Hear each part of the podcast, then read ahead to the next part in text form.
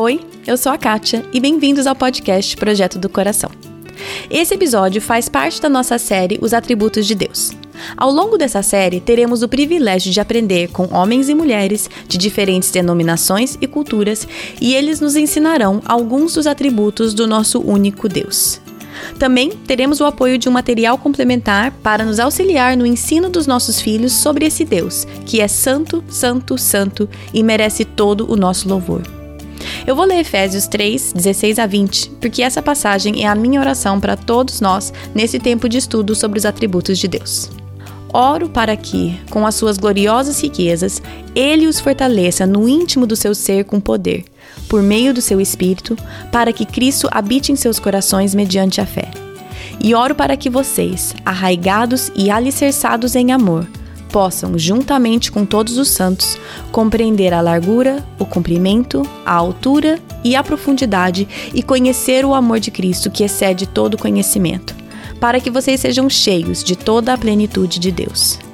A aquele que é capaz de fazer infinitamente mais do que tudo o que pedimos ou pensamos, de acordo com o seu poder que atua em nós, a Ele seja a glória na Igreja e em Cristo Jesus, por todas as gerações, para todo sempre. Amém. Hoje, para encerrar a nossa lista de atributos incomunicáveis de Deus, vamos falar sobre a Trindade, nosso Deus que é um em três pessoas. Então você vê que Deus ele é trino porque ele é um ser relacional e ele deseja se relacionar com o ser humano.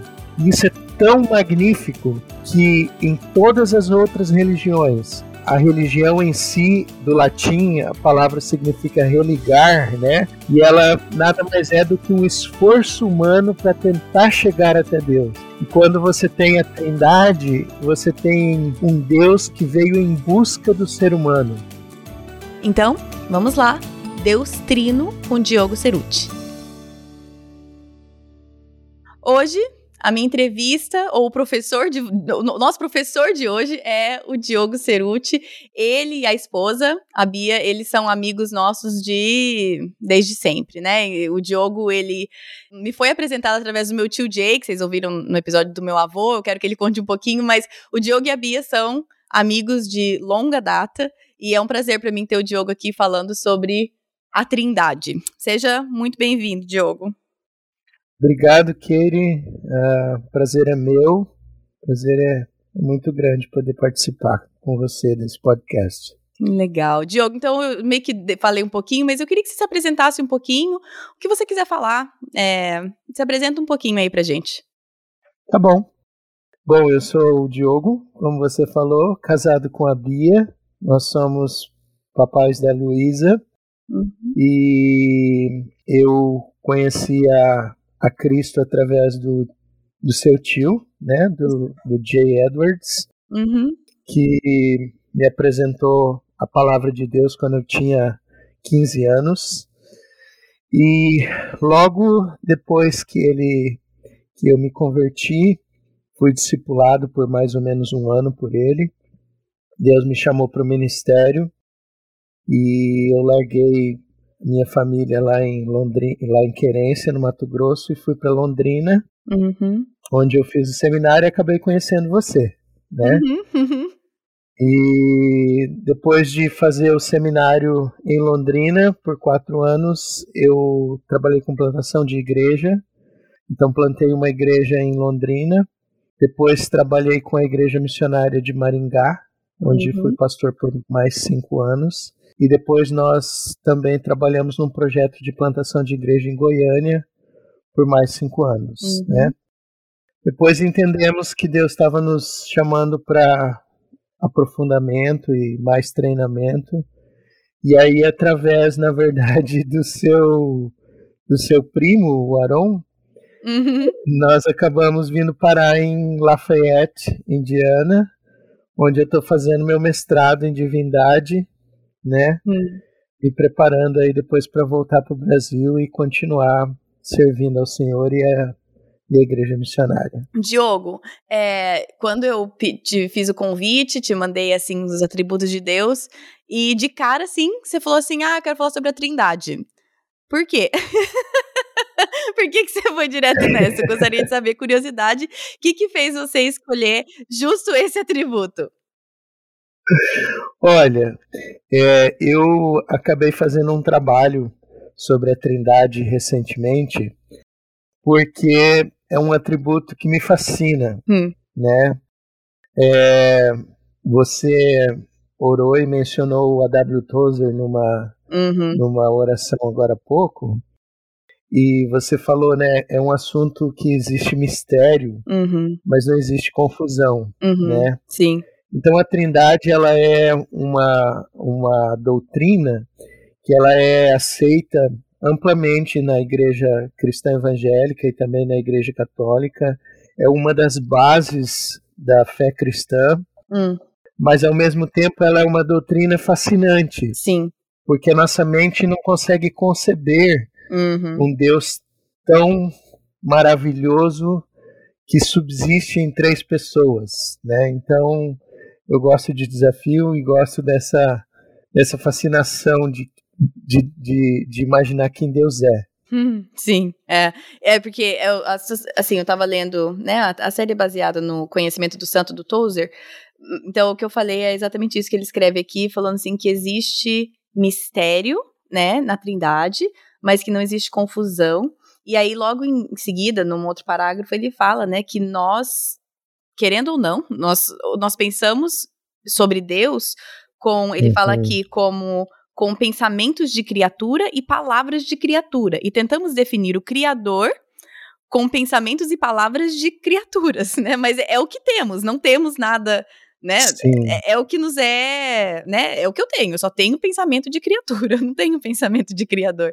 Mas que existe essa problemática mesmo, né? Porque a gente quer, tá querendo compreender e definir algo que nós não temos nem é, capacidade mental e muito menos vocabulário para tal. Não tem, não tem nenhuma metáfora que a gente pudesse usar para ilustrar a Trindade. Uhum. Né? Qualquer metáfora que a gente tentar usar, ela vai ser incompleta, ela vai ser imperfeita. Uhum. Então, o melhor mesmo a fazer é ficar com a revelação bíblica da Trindade uhum. e se ater a isso, né? Não ficar falando de ovo nem maçã? Melhor não? Exatamente. é, eu já vi muitas pessoas tentarem definir a Trindade como os três estados da água. Também. Como um, um triângulo, como. Eu até já Enfim. ouvi como o fidget spinner, aquele negocinho que roda. Como é que fala em português, gente? É, é spinner. É, enfim, aquele negocinho. E na verdade, eu acho que eu não. Assim, de novo, você pode me corrigir, corrigir tá? Mas eu não vejo necessariamente um problema nisso, porque nós que, estamos querendo compreender, nós estamos tentando é, uhum. achar um jeito, mas é o que você falou, não, não tem uma, uma, uma comparação que, que faça jus a o que é a Trindade. Mas você acha, qual que você acha o problema disso, da gente tentar, por exemplo, ah, igual um ovo, ou igual um fidget spinner, ou igual os três estados da água? Qual que é o problema com isso? Tem problema, não? O que, que você acha? Eu acho que uh, o único problema não é que a, ela não é problemática no, no sentido de que isso ofende a Deus ou de que isso é, é errado, né? Hum. Mas eu só acho a problemática porque ela é incompleta. Hum. Né? Eu acho que qualquer metáfora que a gente tentar fazer, ela vai ser incompleta no sentido de que quem Deus realmente é. Né? Hum, então, minha esperança é que hoje, no decorrer do, do podcast aqui, conforme a gente caminhar na, na, nos textos bíblicos, a gente vai conseguir é ficar com bastante clareza em relação a quem Deus é e a revelação bíblica ser o suficiente para essa compreensão, né? É, só queria falar um negócio aqui que eu li no livro até, que é o do Clube do Livro agora, né? Esse primeiro que a gente está fazendo no segundo semestre, que é o Deleitando-se da Trindade do Michael Reeves. E uhum. em algum lugar aqui, eu não lembro exatamente onde, mas ele fala sobre como muitas vezes, pela Trindade ser uma coisa tão difícil de compreender e parece uma coisa muito né, enfim, muito complicada, muitas vezes a gente uhum. acha que não é, ah, não é tão relevante, deixa, né, assim, tem outras coisas mais importantes pra gente entender. E aí ele fala aqui, ele falou assim que nós precisamos entender que a natureza trina de Deus, aqui é a tradução minha, tá, gente? Eu sei que tem em português, mas eu só tenho livro em português, em inglês. Então eu vou fazer a minha tradução livre aqui. Ele fala assim que a, a natureza trina de Deus afeta tudo, desde como nós escutamos música, como oramos, faz com que nós uhum. possamos ter casamentos melhores, afeta a maneira que a gente lida um com o outro, é, melhora a nossa vida como igreja. Aí ele fala assim: dá aos cristãos segurança, modela a santidade e transforma a maneira que nós vemos o mundo ao nosso redor. Aí ele fala assim: sem exagero, o conhecimento desse Deus trino transforma a sua vida. Então, uhum.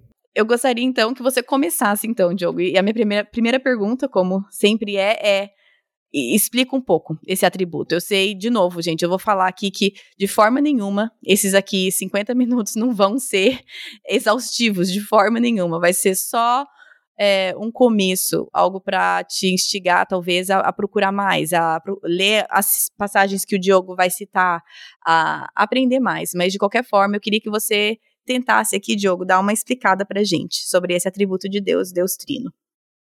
Ok. Vamos, vamos tentar então, né? Bem, a Bíblia ela nos ensina que existe apenas um Deus. Isso é muito importante destacar. Hum. Ele é único, ele é todo poderoso, criador de todas as coisas, ele é eterno, onisciente, onipotente e onipresente. Hum. Mas ao mesmo tempo, a Bíblia apresenta que esse Deus existe em três pessoas. Né? Uhum.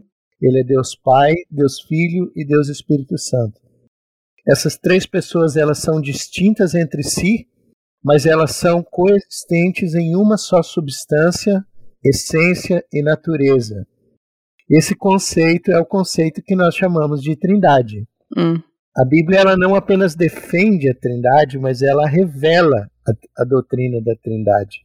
Hum. E ela faz isso com tanta ênfase que este assunto é quase que unânime, né? Hum. Eu diria que ele é unânime dentro da fé cristã evangélica e também da fé católica. Uhum. E quem, tanto que quem não reconhece a trindade, a trindade é considerado uma seita, né? Hum, uhum. E embora o termo trindade em si ele não aparece na Bíblia, uhum. ele é um conceito que é mostrado tanto no Antigo como no Novo Testamento. Hum. É, então eu ia talvez perguntar, Diogo, tem como você é, dar uma explicada pra gente sobre como então surgiu esse termo trindade. Por mais que nós vemos, eu sei que você vai falar de muitos lugares na Bíblia onde é, a Bíblia deixa claro isso, mas como que surgiu então esse termo trindade?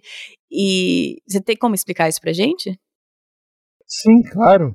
Bom, termo trindade surgiu nos primeiros séculos de apologistas é, chamados pais da igreja. Nós temos vários nomes Justino, Tassiniano, Antenágoras, Teófilo de Antioquia, é, depois um outro nome chamado Irineu, na década, no segundo século, né? Uhum. Nas lutas deles contra heresias e contra o gnosticismo, né, Irineu desenvolveu esse termo trindade, uhum. que era para combater a ideia de que Jesus não era não era Deus, né? Uhum. E aí foi elaborado esse termo trindade. Nós chegamos no final do segundo século já com esse termo definido e nós temos o concílio de Nicéia em 325 depois de Cristo já com uma, uma um credo já definido em relação à Trindade. Sim, legal. É porque eu também já ouvi falando, ah, mas nem tem essa palavra na Bíblia. É, como que a gente pode ter certeza?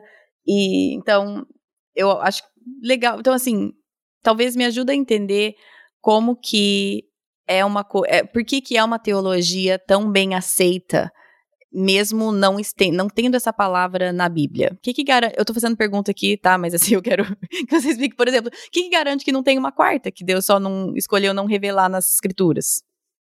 Tá.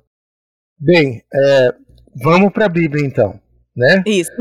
onde, é que, onde nós podemos ver a, a Trindade na Bíblia?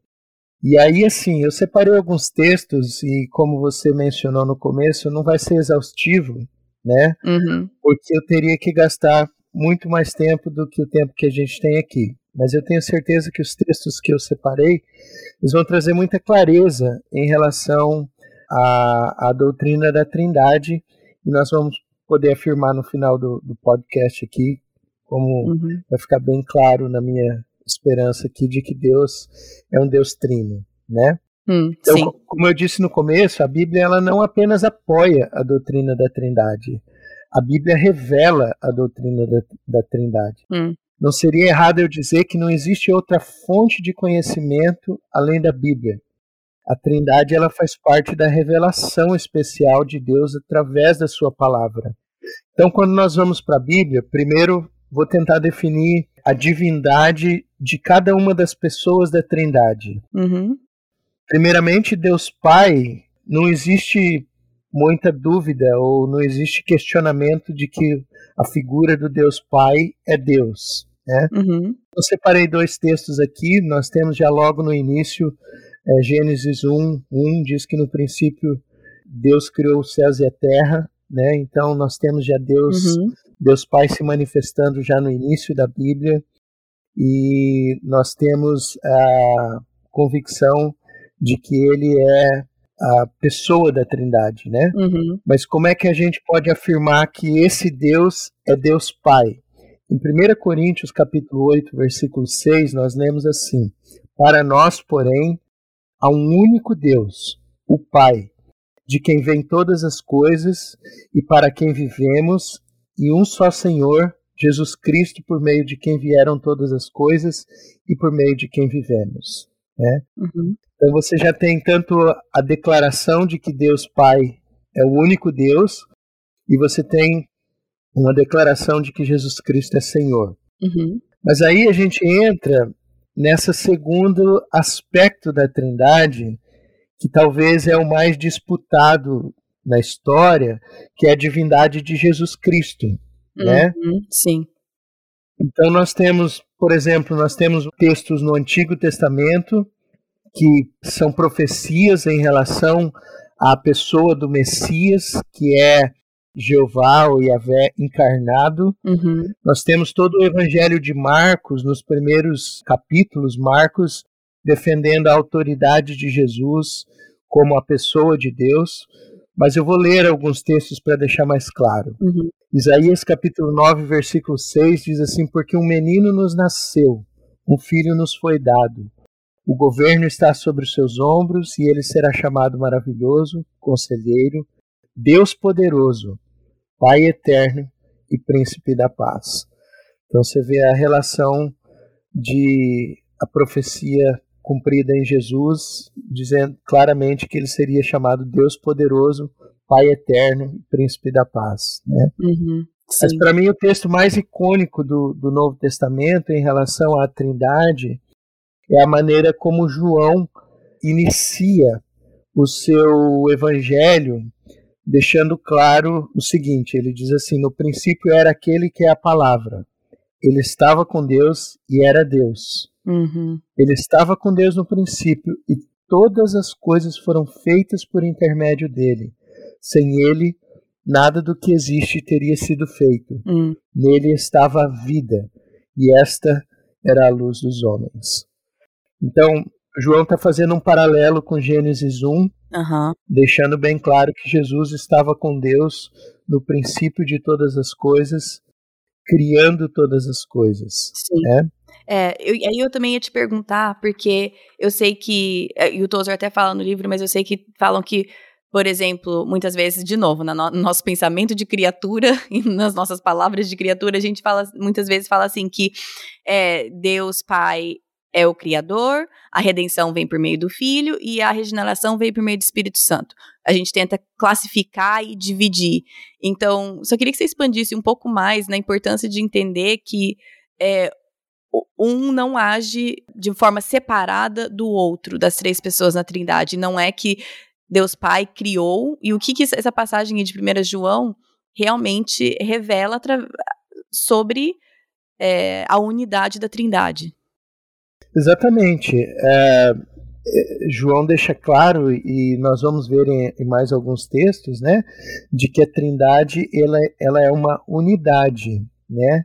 Ela não são três pessoas completamente separadas. Uhum. Você tem ações e manifestações das três pessoas em momentos diferentes da história. Sim. Mas essa manifestação dessas três pessoas diferentes, como você falou, né? Você tem a manifestação do Deus pessoal, que é o Deus Pai, uhum. que é Yahvé, para a nação de Israel, revelando a pessoa do Filho. Então você tem todo o Antigo Testamento projetando a chegada de Jesus, que é a encarnação ou a, essa ideia do verbo, né? Uhum. Como João apresenta, que ele é o Filho. E você tem então Jesus também depois deixando claro a vinda do Espírito Santo, que é a manifestação da terceira pessoa da Trindade depois da ascensão de Jesus. Uhum. É bastante coisa. é bastante coisa. Né? Tá certo, tá certo. Mas, Continua aí, mas... desculpa, eu só queria interromper porque eu acho, é, pelo menos para mim, essa passagem aí de, de João 1 é, revela tanto sobre a, muitas vezes a minha, ou, ou, corrige tanto essa minha impressão errônea da Trindade que, né, igual a gente vai, ah, eu sou responsável por isso, você é responsável por aquilo e você tá responsável por essa parte, né? Exatamente, não, você está certa, né? Essa passagem ela é, ela é muito sóbria no sentido de que existe uma unidade na pessoa de Deus. Por hum. isso esse esse termo Trindade, né? Uhum. Que é a ideia de três pessoas que coexistem numa mesma substância, né? Uhum. Mas, como você disse, seguindo, você tem nos evangelhos reconhecimento de que Jesus é Deus. Tomé, depois de tê-lo percebido ressurreto e tal, ele declara em João capítulo 20, versículo 28, ele diz, Senhor meu e Deus meu. Né? É, Paulo escrevendo aos Colossenses capítulo 2, versículo 9, diz assim, pois em Cristo habita corporalmente toda a plenitude da divindade. Né? Sim. E ele escrevendo a Tito disse assim: enquanto aguardamos a bendita esperança, falando da vinda de Jesus, a gloriosa manifestação do nosso grande Deus e Salvador Jesus Cristo. Então, como você vê, já existia uma certeza da vida dos apóstolos, dos discípulos, de que Jesus é, é Deus, né? Uhum, sim. O autor de Hebreus diz assim: o Filho é o esplendor da glória de Deus, é a expressão exata do seu ser, sustentando todas as coisas por sua palavra poderosa depois de ter realizado a purificação dos pecados, ele se assentou à direita da majestade nas alturas. Mas a respeito do Filho diz: O teu trono, ó Deus, subsiste para todo sempre, cetro de equidade é o cetro do teu reino. Hum. E aí eu acho que o texto mais importante, ou não sei se eu poderia dizer que existe um texto mais importante, mas é, um texto muito importante é a declaração de Jesus sobre ele mesmo. Hum. Então, às vezes as pessoas falam assim: ah, mas é, isso são os que, os que as pessoas dizem a respeito de Jesus, né? Hum, então, em sim. João capítulo 14, versículo 9, você tem Jesus respondendo a Felipe sobre uma pergunta que Felipe fala: Senhor, mostra-nos o Pai. E Jesus responde: Você não me conhece, Felipe? Mesmo depois de eu ter estado com vocês durante tanto tempo, hum. quem me vê, vê o Pai. Como você pode dizer, mostra-nos o Pai? Você não crê que estou no Pai e o Pai está em mim? Hum. As palavras que eu tenho dito não são apenas minhas, pelo contrário, o Pai vive em mim e está realizando sua obra. Creiam em mim quando eu digo que eu estou no Pai e o Pai está em mim, pelo menos creiam por causa das mesmas obras que eu faço. Hum. Então aí você tem a clarificação da deidade de Cristo, né? Sim. E aí nós entramos na deidade do Espírito Santo, hum. que é também uma a divindade do Espírito Santo é bem aceita e as passagens que ensinam sobre sua divindade não são difíceis de encontrar. Hum. Né? Você tem também uma referência do Espírito Santo em Gênesis capítulo 1. Então você já tinha Deus Pai, em uhum. Gênesis capítulo 1. Sim. Você tem João capítulo 1 fazendo referência que Jesus estava com Deus no princípio, ele era Deus e criou todas as coisas. E você tem logo no versículo 2 de Gênesis capítulo 1, né, dizendo que a terra era sem forma e vazia, as trevas cobriam a face do abismo e o Espírito de Deus se movia sobre a face das águas. Né? Hum. E o salmista no Salmo 139 diz assim: Para onde eu poderia escapar do teu espírito? Para onde eu poderia fugir da tua presença? Se eu subir aos céus, lá estará. Se eu fizer a minha cama na sepultura, uhum. lá estará. Né? Uma pergunta aqui, Diogo. Sim, pode falar. É, por que que nós entendemos, por exemplo, nessa passagem de o Espírito de Deus estava é, sobre as águas, por que que nós não entendemos isso só como presença de Deus? Por que que, em que passagens da Bíblia nós podemos ver que isso então realmente é uma terceira pessoa da Trindade, ao invés de simplesmente é, uma linguagem que se remete à presença de Deus Pai, por exemplo? Ótima pergunta. É, na verdade, existe, talvez, como eu disse, não são difíceis as passagens que falam sobre a divindade do Espírito Santo. Mas uhum. o que os uhum. teólogos questionam é se o Espírito Santo é uma pessoa, né? Uhum. Ou se se refere metaforicamente ao poder de Deus ou apenas à presença de Deus, né? Uhum. Então, o que é importante é que as escrituras elas apresentam o Espírito Santo realizando ações pessoais. Por exemplo, Romanos capítulo 8, versículo 26, é, deixa claro que ele é uma pessoa. Ele diz assim: da mesma forma, o Espírito nos ajuda em nossas fraquezas. Hum. Né? Então, é uma pessoa que nos ajuda, uhum. pois não sabemos como orar, mas o próprio Espírito intercede por nós com gemidos inexprimíveis. Hum. É, nós temos em Atos capítulo 8, versículo 29, a pessoa do Espírito Santo falando com Felipe. Ele fala e diz, e o Espírito disse a Felipe. Então não é uma, uma força, mas a pessoa falando, uhum, né? Uhum. Em Efésios capítulo 4, versículo 30, é, nós somos encorajados a não entristecermos a pessoa do Espírito Santo. Né? Uhum. Diz, não uhum. entristeçam o Espírito Santo de Deus, no qual vocês foram selados para o dia da redenção. Uhum. Então você tem as caracterizações do Espírito enquanto pessoa, falando, não sendo entristecido, orando por nós, né? Por isso ele não é apenas o poder de Deus, mas uma pessoa. Tá certo. Obrigada. Só queria fazer essa pergunta aí. legal, legal. E aí, para caminhar para a conclusão de, de alguns textos bíblicos, né? Em várias passagens as três pessoas são apresentadas em paralelo. Nós, nós já vimos João capítulo 1, né, versículo 1 a 4, como, como nós falamos, onde Jesus, como o Verbo, é apresentado como Deus. Uhum. Nós temos João 10, onde Jesus fala que ele e o Pai são um. E nós temos alguns outros textos que apresentam a pessoa da Trindade em paralelo. 1 Coríntios capítulo 12, versículo 4, nós lemos assim: Há diferentes tipos de dons, mas o Espírito é o mesmo. Há diferentes tipos de ministério, mas o Senhor é o mesmo. Há diferentes formas de atuação, mas é o mesmo Deus que efetua tudo e em todos. Então você vê uma unidade uhum. de Deus e você vê ao mesmo tempo a expressão da Trindade, né? Sim.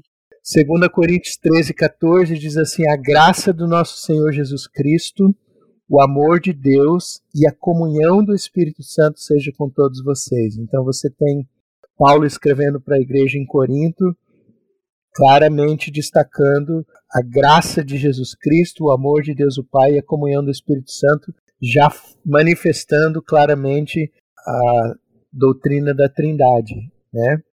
João 14, 26 diz assim: Mas o conselheiro é o Espírito Santo, uhum. que o Pai enviará em meu nome, e lhes ensinará todas as coisas e fará lembrar tudo que eu vos disse. Jesus falando da pessoa do Espírito Santo, né, que o Pai enviará em nome dele. Então você tem esse paralelo. Uhum.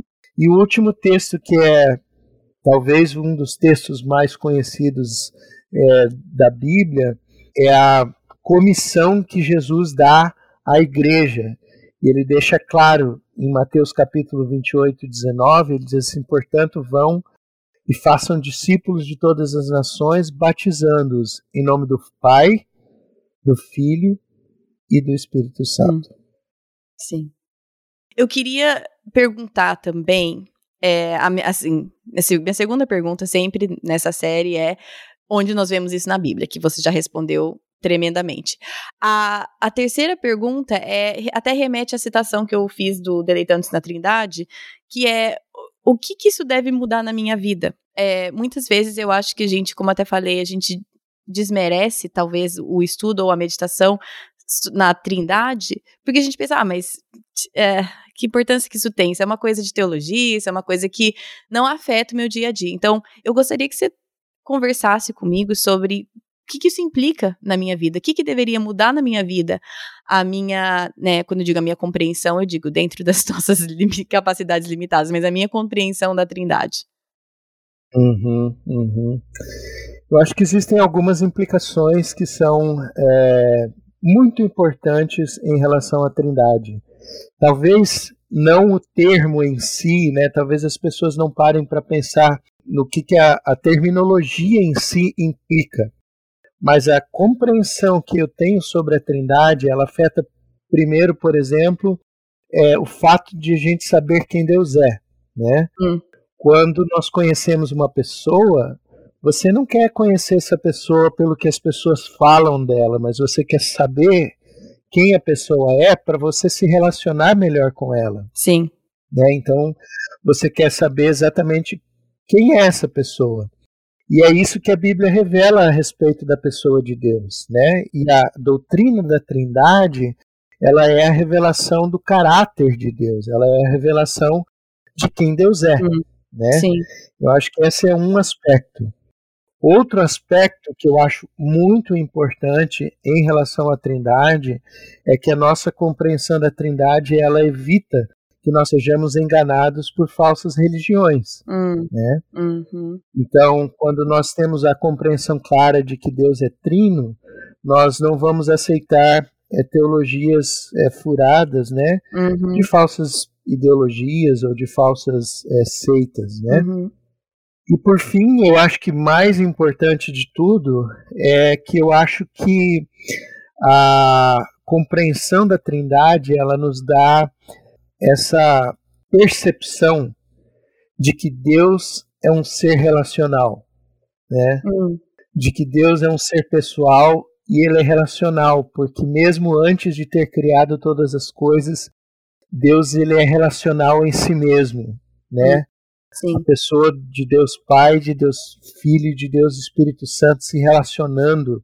Hum. Isso implica no fato de Deus ter criado o ser humano para ter uma relação de, de intimidade com o ser humano. Né? Nós vemos isso já logo nos primeiros capítulos da Bíblia, Deus se manifestando de forma pessoal, e querendo estar com o homem no jardim do Éden, hum. caminhando no, no, na virada do dia. É, a palavra Éden, inclusive, significa prazer, né? Estou uhum. aqui com a palavra em inglês na cabeça, delight. Uhum, é, tentando... que é o deleitando, né? O Delighting in the Trinity é o livro que eu estava, né? O deleitando. Isso. então, essa ideia de, de se deleitar na pessoa de Deus, né? Então Deus uhum. é, é, é, curioso, e, e, aí talvez a gente entraria num outro assunto, não quero fazer isso, mas. Não, entra, vontade. é, então, é, é, quase que entrando num outro assunto, mas você tem a criação. No sexto dia, Deus cria o homem, e aí no sétimo dia, Deus santifica o sétimo dia para estar com o homem, hum. né? E aí você tem a criação do Jardim do Éden, que é toda essa ideia do prazer, do deleitar-se na pessoa de Deus. Hum. Então você vê que Deus ele é trino porque ele é um ser relacional hum. e ele deseja se relacionar com o ser humano. Hum. E isso é tão magnífico que em todas as outras religiões, a religião em si, do latim, a palavra significa religar, né? Uhum e ela nada mais é do que um esforço humano para tentar chegar até Deus. Hum. E quando você tem a Trindade, você tem em Deus um Deus que veio em busca do ser humano, hum. que ele mandou o seu próprio filho, ele mandou a si mesmo, ele resolveu morrer para pagar os nossos pecados, né? Uhum, e depois da ascensão de Jesus, ao invés de nos deixar órfãos, ele nos envia o Espírito Santo, que é o selo que nos regenera, que nos é, que é a, a, ideia é apresentado como Paráclitos, que significa nosso advogado. Hum. E é muito curioso porque na, no direito romano, uhum. quando alguém era preso, essa pessoa tinha direito a um paráclitos, né, a um advogado que era a pessoa que ia se comunicar com aquela pessoa, levar é, mantimentos para aquela pessoa, verificar se aquela pessoa estava bem, porque o, a prisão romana não era como a prisão que a gente tem hoje, onde as pessoas têm roupa, tudo pelo Estado, né? E elas têm é, alimentação tantas vezes por dia, né? E a ideia do Paráclitos era a ideia de, daquele advogado, daquele amigo que estava ajudando aquela pessoa até o dia do seu julgamento. Então nós somos informados que nós somos justificados Sim. e nós só estamos aguardando o dia da, do nosso, da nossa. É... Puxa, estudar nos Estados Unidos tem feito uma coisa difícil aqui comigo. Reward. Uh, recompensa. Esperando o dia da nossa recompensa, né? E até lá nós temos a presença do Espírito Santo conosco. Uhum, sim, bem-vindo ao meu mundo, Diogo. Bem-vindo ao meu mundo. Minha vida inteira foi assim. Ai, Uau! Parece que ser bilíngue ou trilingue é bom. É nada, você não consegue falar nenhuma língua certa. A Bia, minha esposa, ai, falou ai. que é, a dificuldade de ser bilíngue não está em aprender uma nova língua, está em não esquecer a sua. Nossa, nem me fale, nem me fale. É, é uma dificuldade à parte. Não vou reclamar, porque é muito bom, é muito bom, tem todos os seus benefícios, mas que a gente faz. Eu me sinto tão ignorante aqui no podcast, porque tantas vezes eu quero falar uma coisa e eu não consigo nem lembrar, assim, uma palavra simples, mas enfim. Te entendo. Terrível. Te entendo, te entendo. É, Diogo, já passamos pelas três perguntas, mas é um tema bem complicado e eu tenho algumas perguntas assim egoístas que eu gostaria de fazer para você. então Vamos eu vou meio que voltar. Eu, eu vou... tá. Então tá. Eu tenho uma pergunta e eu gostaria de um esclarecimento ou uma ajuda na compreensão de novo, porque nós não podemos, né, compreender completamente, mas eu queria talvez uma ajuda. É, eu sei que fala que o filho é gerado do pai, certo? É, mas fala para mim a diferença entre gerado e criado, porque eu acho que muitas vezes nessa gerado eu coloco esse como se fosse um sinônimo de criado e, né, criatura não pode ser Deus. Então, me explica um pouco esse lance de gerado, até que eu tava separei aqui, a gente fez o clube do livro, o primeiro clube do livro desse ano foi o Pense do John Piper, e ele cita o que o Jonathan Edwards fala sobre a Trindade. Eu vou ler aqui um pouco. Me explodiu a mente. Assim, eu tive okay. que ler umas cinco vezes para eu entender. Então, não estou pedindo para a gente entender tudo, mas ele fala assim, ó. Isso aqui é, é, do, é do Jonathan Edwards. Ele fala assim: o Pai é a deidade que subsiste de modo primordial, não originado e mais absoluto. Ou seja, a deidade em sua existência direta. O filho é a deidade gerada pelo entendimento de Deus, ou a ideia que ele tem de si mesmo e a substância nessa ideia. O Espírito Santo é a deidade subsistindo em ato, ou seja, a essência divina fluindo e manifestada no amor infinito de Deus para si mesmo ou no deleite de Deus em si mesmo. Enfim, para mim, é, por mais eu ter que ter lido uma 20, umas 20 vezes e ainda não exatamente entendi o que, que o Edwards quis dizer, mas para mim isso dá também é, uma. Na minha mente é, limitada, é quase como se fosse o pai superior, o filho segundo e o Espírito Santo terceiro. É, mas uhum. nós, nós, e eu sei que essa classificação é errada, mas por que que nós entendemos isso ou por que que querendo ou não, quando diz que o filho é gerado do pai e o espírito é gerado da interação do pai e do filho, me parece que um criou o outro, entendeu? Me explica essa diferença. Eu sei que não é, mas se você puder falar um pouquinho nisso, me ajudaria. Olha, essa é uma pergunta bem interessante, porque ela começa, a nossa dificuldade de compreender isso, ela começa no fato de que nós temos muita dificuldade em conceber Deus na sua eternidade. Hum, Como é que você imagina um Deus que não teve início. Pois é, não dá, né? Então, quando você explode. fala. É, exatamente. Então, quando você fala de um Deus que foi gerado em Deus, né? Mas não criado, uhum. você está falando que ele foi gerado, mas sem início. Uhum, é, quando e, e, esse beleza, é um conceito então, difícil. Beleza, então, foi gerado, mas sem início. Super ajudou. Exatamente. E ó, talvez para ajudar um pouquinho, para ajudar um pouquinho, eu vou ler para você o, o, a, a, o credo do Concílio de Nicéia, que eu mencionei antes, sim, de 325 uhum. de Cristo. Eles dizem assim: acreditamos em um só Deus, Pai Todo-Poderoso, Criador dos céus e da terra e de todas as coisas, visíveis e invisíveis. Hum. Em um só Senhor Jesus Cristo, o Filho unigênito de Deus, gerado do Pai, hum. Deus verdadeiro do Deus verdadeiro, gerado, mas não hum. feito, uhum. sendo uma só substância com o Pai. Né? Por quem uhum. todas as coisas foram feitas. Né? Uhum. Sim. Então, assim, é um conceito uh, que a nossa mente não consegue uhum. conceber. Uhum. Essa, é, essa é, é, uma dificuldade que eu acho que a gente tem para compreender como é que pode é, ser gerado, hum. mas sem início. Mas ser eterno. Hum, é. Exatamente. Eu não entendo, não. É, tá certo. Aí que vem, é o misterioso. Não confuso, porque a palavra de Deus é. Se, Deus se revela através da palavra, mas é um mistério existe. A nossa mente finita não compreende o infinito, né? Uhum, exatamente. É, a gente tá memorizando ainda o, o aquele cate, catecismo do New City. Acho que tem Nova Cidade, né? É isso, algum assim uhum. com os meninos. E fala assim, né? A, ou seja, a gente tem memorizadinho, eu sei. É, em inglês, vamos tentar traduzir em português. É Deus, é Deus Pai, Deus Filho, Eles são o, me same, o mesmo em substância, iguais em poder e glória. Então, assim, uhum. eu tenho uhum. as palavras certas, agora me, me pergunta se isso encaixa na minha cabeça. Não encaixa, mas. é como nós falamos no começo, né? Que hum. é muito difícil eh, para a mente humana e para a criatura conceber o Criador, né? Sim. Tem uma metáfora que talvez ajude um pouquinho quem estiver ouvindo, né? Uhum.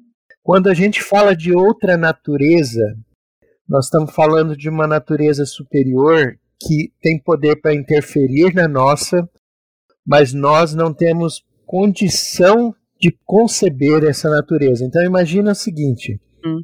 imagina uma árvore, né? Nós, enquanto seres humanos, somos capazes de interferir nela, de modificá-la, uhum. de destruí-la, de, né, de, enfim, de interagir com ela, uhum. mas devido à sua natureza limitada, sendo um vegetal, ela não tem condições de compreender a natureza humana, né? Uhum.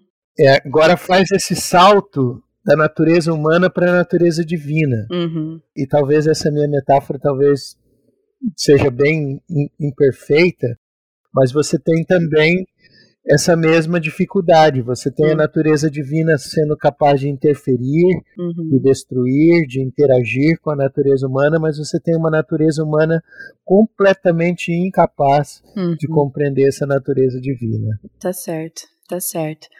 E eu gostaria, talvez, para finalizar, Diogo, que você só talvez desse alguma palavra de incentivo para que esse mistério não nos afastasse de estudar e contemplar e meditar na natureza trina de Deus. O que, que você diria para a pessoa que estava tipo, ah, esquece, não vou entender isso aí, nada, nada disso aí mesmo. Qual que é o encorajamento seu? Eu, possivelmente seja eu, tá? Qual que é o seu encorajamento é, para que nós continuemos buscando e contemplando e, e louvando e, e, glorificando a natureza trina de Deus, ao invés de desistir porque dói a cabeça? Olha, minha palavra de incentivo é justamente essa. Se Deus fosse um Deus que coubesse numa caixinha, uhum. ele não seria Deus. Uhum. E nós não teríamos razões para admirá-lo, para glorificá-lo, e para adorá-lo. Uhum. Mas como ele é um Deus tão soberano e tão acima da nossa capacidade, então uhum. eu acho que a nossa resposta natural deve ser adorá-lo, uhum. deve ser glorificá-lo. E aí a maneira de fazer isso, ou uma das maneiras de fazer isso, é conhecendo ele cada vez mais através da sua palavra, uhum. né? Sim. Então existem bons livros como esse que você é, mencionou do A.W. Tozer. Uhum. Existem bons livros de teologia sistemática que poderiam servir de base para alguém que está procurando conhecer um pouquinho mais a Deus, uhum. né? Mas a minha palavra incentivo principal é a seguinte: leia a Bíblia, porque ela é a revelação específica de Deus e tudo aquilo que Ele quer que nós conheçamos nele está revelado lá. Hum, né? Sim. Então não é só porque algo dói a cabeça ou porque nós não conseguimos explicar é, 100% com metáforas humanas que a gente deve deixar de lado. Hum. Né? Tá certo. Diogo, muito obrigada pelo seu tempo e pela paciência com as minhas perguntas. e, é isso, prazer. E eu queria é, pedir que você encerrasse esse tempo com uma oração. Poderia fazer isso? Claro, um prazer. Vamos orar. Querido Deus, obrigado por tua palavra, porque ela nos revela quem o Senhor é e a minha oração é que cada pessoa ouvindo esse podcast possa te conhecer e desejar te conhecer mais uhum. através da tua palavra. E diante da tua palavra, perceber que a nossa incapacidade de te conhecer completamente nos leve a, de forma magnífica, a te adorar, a te magnificar, a te é, glorificar, uhum. a dar glórias porque o Senhor ser quem tu és. Uhum. E que essa admiração e conhecimento nos leve a ter um prazer cada mais, cada vez mais, cada dia mais em te conhecer mais e mais de acordo com aquilo que o Senhor se revelou para nós, uhum. que é a tua palavra. É a minha oração em nome de Jesus. Amém. Amém.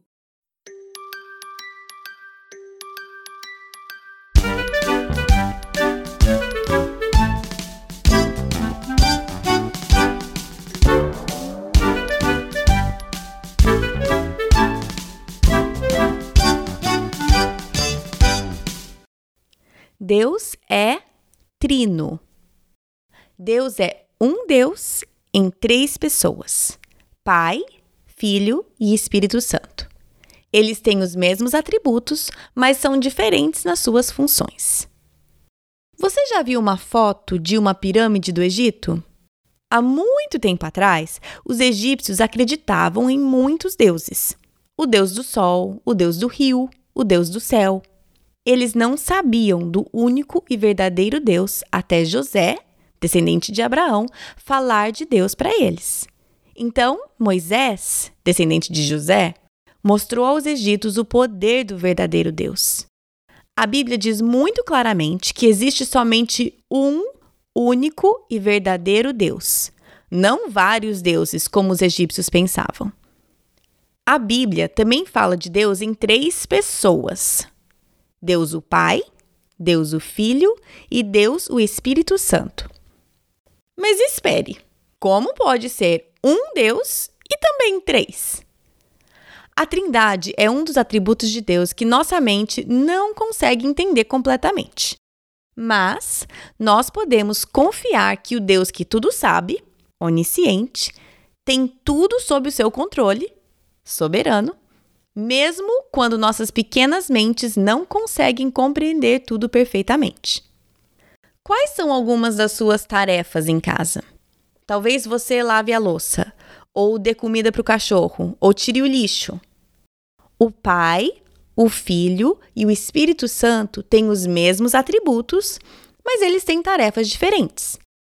Deus, o Pai, nos criou. Deus, o Filho, Jesus morreu na cruz para nos salvar e o Espírito Santo mora nos corações de nós cristãos para nos ajudar. Então, quando alguém diz o Pai, pense o Deus que me criou. Quando alguém disser Jesus, pense o Deus que me salva.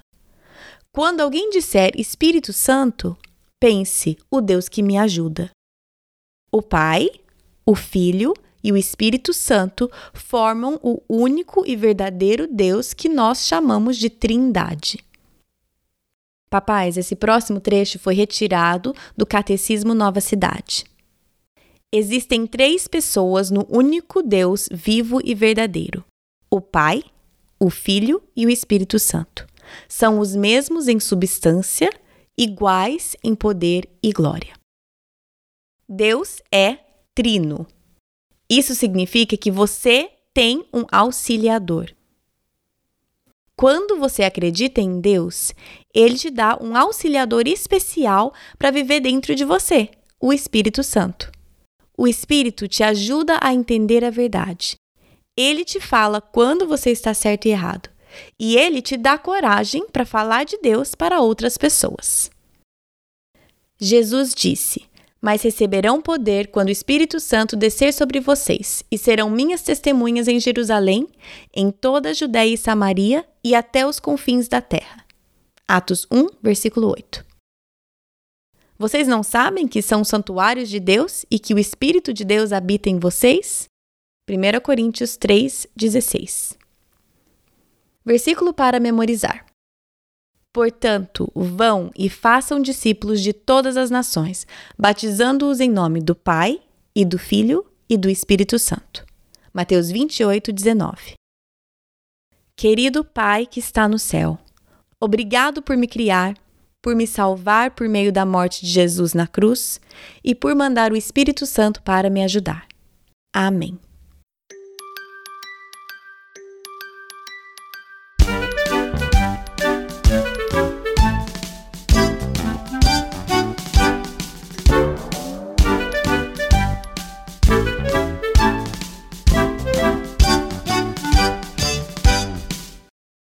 E assim encerramos a nossa lista de atributos incomunicáveis de Deus, aquele que só Deus tem.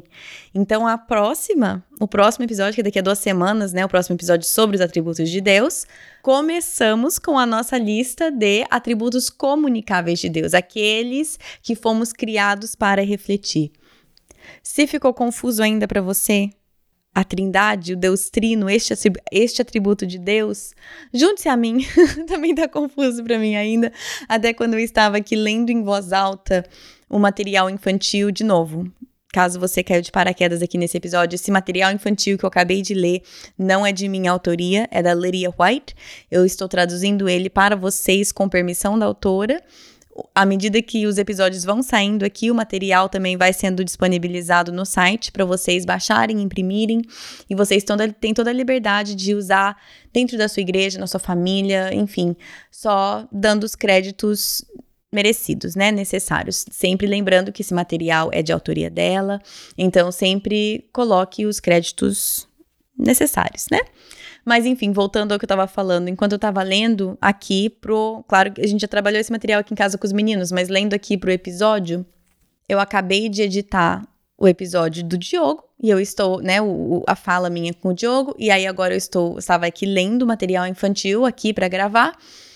E, e aí eu fiquei assim, gente, mas acabamos de falar ali com o Diogo sobre como a, a trindade inteira estava ali na criação, não só na criação, né? Em todo momento da Bíblia, Deus é um né, ao longo de toda a Bíblia. E aí aqui eu tô falando para as crianças que o Deus Pai é aquele que me criou e Jesus é aquele que me salva e tudo mais. Então, é, talvez pareça contraditório para você, mas nós precisamos não simplificar as coisas para os nossos filhos. A ideia não é fazer com que pareça algo simples. A ideia não é, até a gente falou, né, sobre alguns dos algumas das alegorias que a gente usa, ou das simbologias, né? O ovo, ou os estados da água, ou coisas assim. Não que, até o Diogo falou, não que, não que sejam erradas em si, mas são limitadas. Então a ideia não é fazer com que seja com, perfeitamente compreensível para os nossos filhos, para que pareça uma coisa simples, porque não é. Mas a ideia é sim comunicar a eles verdades complexas e profundas num linguajar que eles consigam entender. E criar no nosso contexto familiar, na nossa, né, nesse nosso discipulado em família, o espaço para esses assuntos crescerem e desenvolverem à medida que os nossos filhos também crescem e se desenvolvam, né? né? A ideia não é que, então, eu vou falar assim, ai, Deus, né? Como assim trindade, mãe? Ah, é igual um ovo. né, três partes, mas é um ovo. Ok, às vezes a gente pode até usar esse tipo de coisa para dependendo na idade, da idade dos nossos, dos nossos filhos, né? Mas que não se resuma a isso, que essa fala e essa compreensão possa ir crescendo e evoluindo com os nossos filhos à medida que nós também, né? E a nossa também, que a nossa compreensão também possa ser aprofundada cada vez mais que lemos a Bíblia, estudamos quem Deus é e tudo mais. Então, não quero que fique parecendo que, ué, mas falou uma coisa, depois falou outra. Não, é só vamos tentar encontrar os nossos filhos onde estão e caminhar com os nossos filhos, né, na compreensão deles. Enfim, só de falar que eu fico toda meio embananada aqui, tentando explicar aquilo que eu não consigo entender direito. A gente fala, né, que quando você não consegue explicar bem, é porque você não entendeu direito. Então, né, é por isso que eu tô aqui embananada tentando falar coisas com vocês. Mas, mais uma vez, muito obrigada ao Diogo por ter encerrado esse nosso, essa, essa nossa primeira parte dessa série Os Atributos de Deus. Então, daqui semana que vem, já já falo sobre o episódio da semana que vem, mas daqui a duas semanas seguimos com a série, estamos só na metade, mas seguimos então começando com os atributos comunicáveis. Mas semana que vem, a nossa entrevista é com a Leteia. Ai, gente, ela tem um nome alemão. Hofmeister Mates. Acho que eu acertei. Enfim, ela é autora do livro Dolar ao Coração, coautora, né? Ela escreveu esse livro juntamente com a sobrinha dela, Fabiane Mendes. Mas ela vai estar falando sobre a temática deste livro, né? O subtítulo desse livro está escrito Olhando para a decoração e ordem da casa a partir da Bíblia. Então, não pense que vai ser um episódio cheio de dicas e metodologias sobre como você manter a sua casa organizada e bonita. Por mais que essas coisas às vezes ajudam, né? Eu sou uma que adoro dica, adoro lista, adoro método. Mas não é essa nem a mensagem central do livro e nem desse episódio que vamos falar a respeito. Mas então, semana que vem, a Leteia sobrenome alemão Mates, estará aqui para falar sobre isso, para a gente aprofundar um pouco mais a, a real raiz do assunto, certo? Como eu falei, esse material está no site, o material infantil, né, que eu li, está no site, você pode clicar, baixar todos os atributos, agora todos os atributos incomunicáveis de Deus, tá? Tudo prontinho, tudo lá no site para vocês. Se você quiser seguir o podcast nas redes sociais, no Instagram é PDC Podcast, no Facebook é Projeto do Coração, o site é projetodocoração.com, lá você acha tudo que já surgiu no podcast está lá. Todos os episódios, posts, recursos. É só você colocar na, na barrinha de busca o que você quer que tá lá para você, tá bom? Então, por hoje é isso. Bom final de semana para vocês e até semana que vem. Na Bíblia, em Miqueias 5:5, está escrito que ele será a sua paz. Se eu acredito na Bíblia, eu acredito que apesar das minhas circunstâncias, ele será a minha paz. Meus filhos estão tocando terror dentro de casa? Ele será a minha paz. Estou me sentindo culpada por não passar mais tempo com os meus filhos? Ele será a minha paz. Tô cansada de ter as mesmas brigas de sempre com meu marido? Ele será a minha paz. Gritei e perdi a paciência de novo? Ele será a minha paz. Vamos tentar lembrar disso e, com a ajuda de Deus, escolher a viver nessa paz todos os dias. Kelly? Oi, oi. Desculpa. Você tá... ia falar mais. Tá... Eu tava em silêncio que eu não sabia se você ia falar mais alguma coisa. Desculpa, eu não dei nenhuma dica também. não, desculpa. É que eu tenho essa mania terrível de ficar sempre falando por cima e eu me controlo. Então você fica quieta, fica quieta, deixa ele respirar.